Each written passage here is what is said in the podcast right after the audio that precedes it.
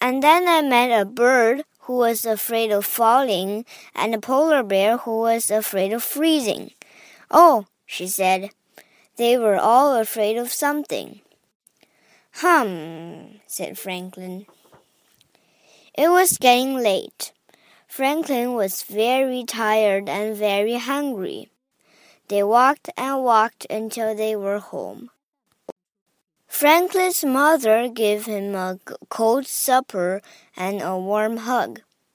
And then she sent him off to bed. Good night, dear. Well, Franklin knew what he had to do.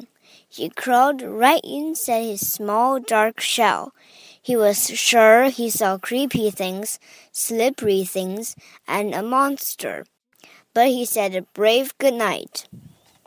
And then, when nobody was looking, Franklin the Turtle turned on his night light.